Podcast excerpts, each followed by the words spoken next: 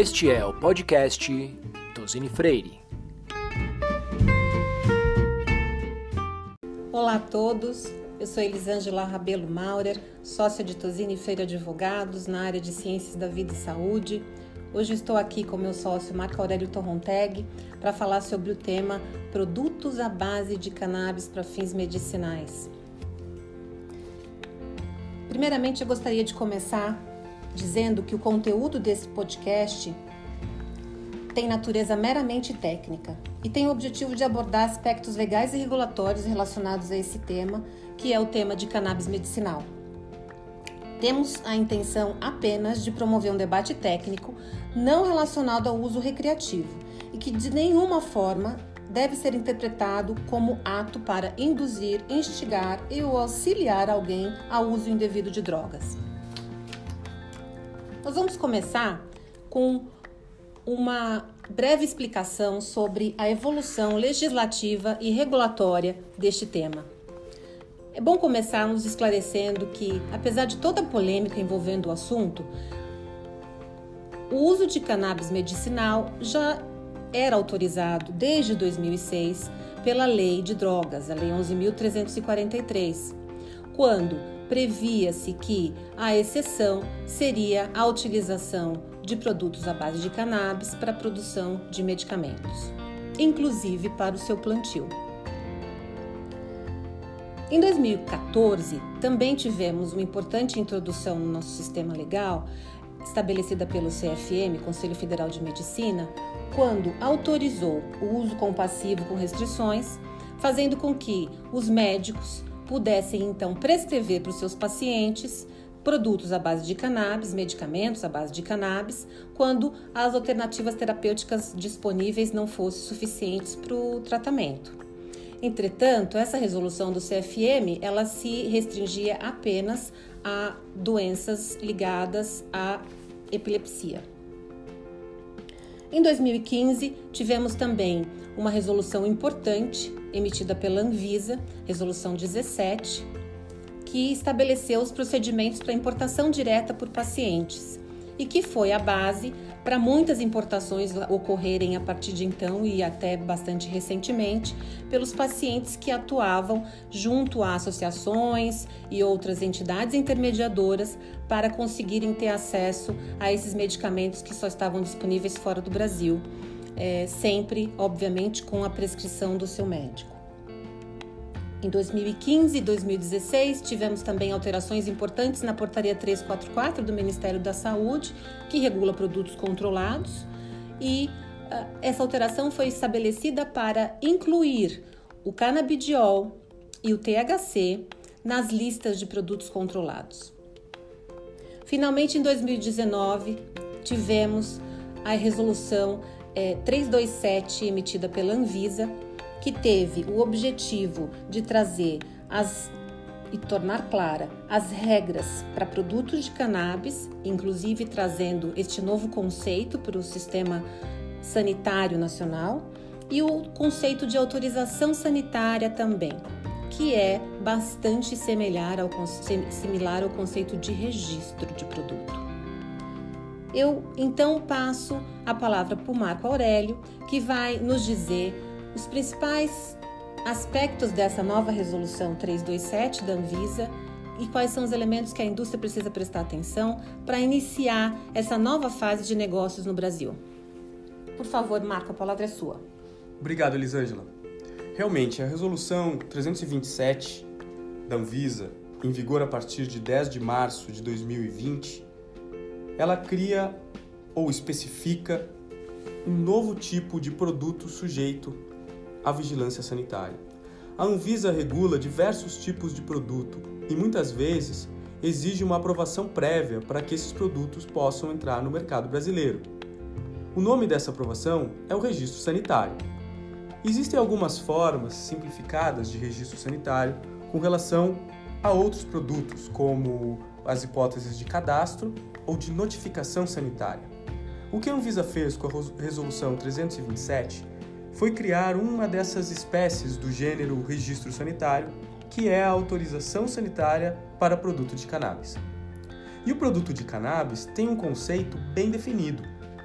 Ele é o produto industrializado, destinado à finalidade medicinal, contendo ativos exclusivamente derivados vegetais ou fitofármacos da cannabis sativa. O fato de ser um produto industrializado é muito importante. Significa que as empresas que pretenderem colocar esse produto no mercado deverão atender às regras de boas práticas de fabricação. A norma da Anvisa exige que essas empresas obtenham o Certificado de Boas Práticas de Fabricação, CBPF, para fabricantes de medicamentos. Ou seja, a ideia da agência é trazer cada vez mais qualidade regulatória para esses produtos, para esses fabricantes, para essas empresas que pretendam colocar esses produtos no mercado. A norma da Anvisa, ela é transitória. A Anvisa entendeu que os médicos prescritores e que os pacientes estavam exigindo uma regulação mais adequada a esse tipo de produto. E a Anvisa também sabe que o tempo para registro de um medicamento é largo, que para registrar um medicamento é necessário apresentar estudos clínicos que comprovem a eficácia e a segurança desses produtos.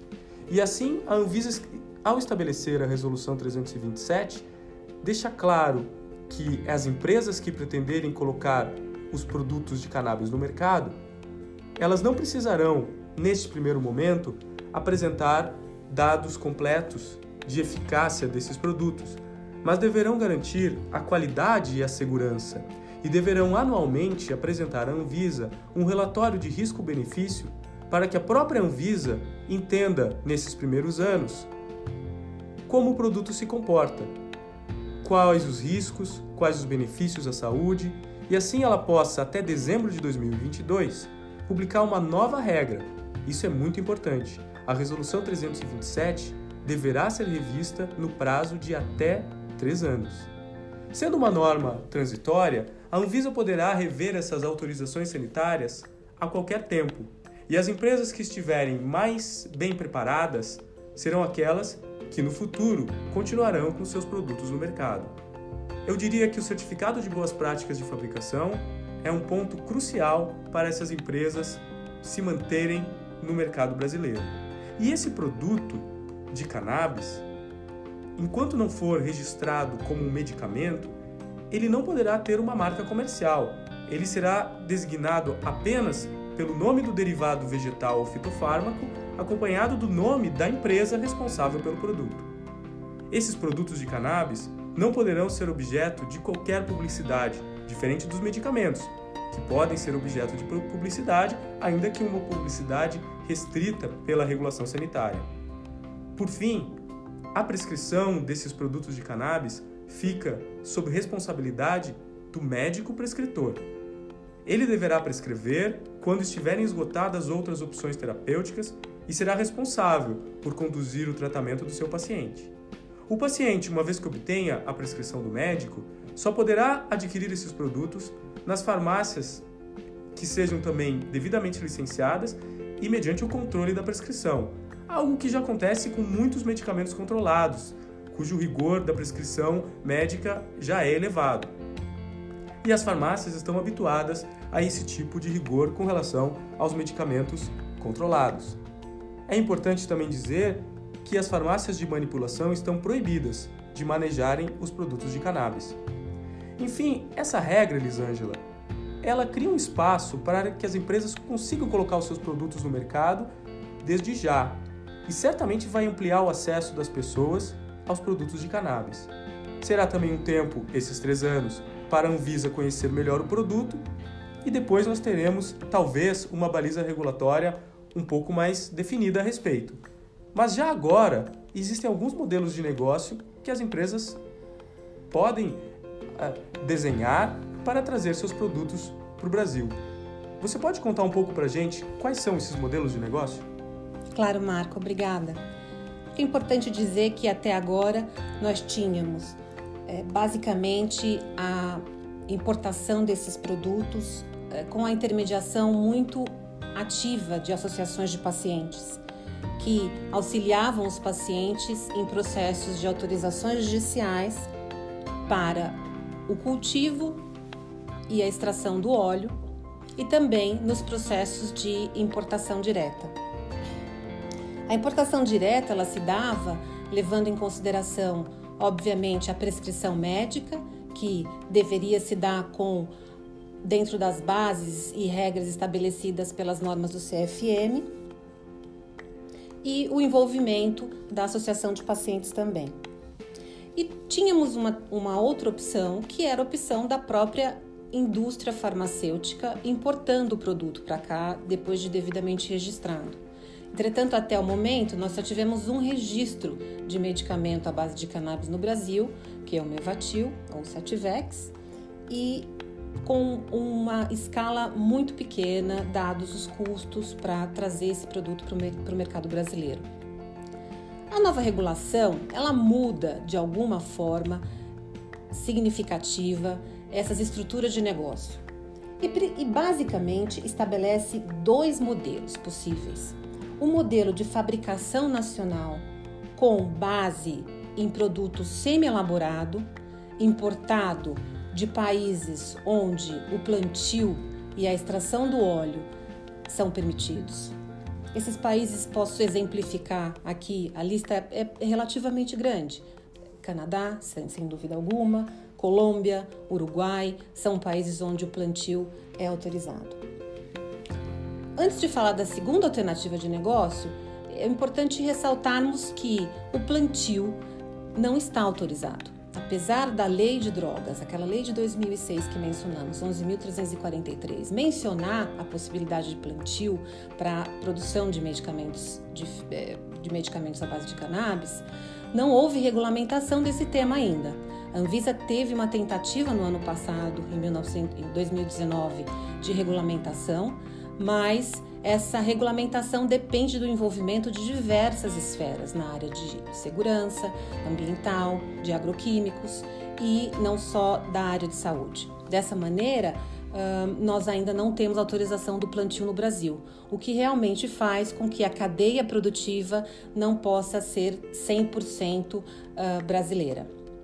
Então, a, outra alternativa de negócio é a alternativa da importação do produto final de países onde é, seja feita a produção total, um, com insumos produzidos no mesmo local onde o medicamento é fabricado ou de outros países.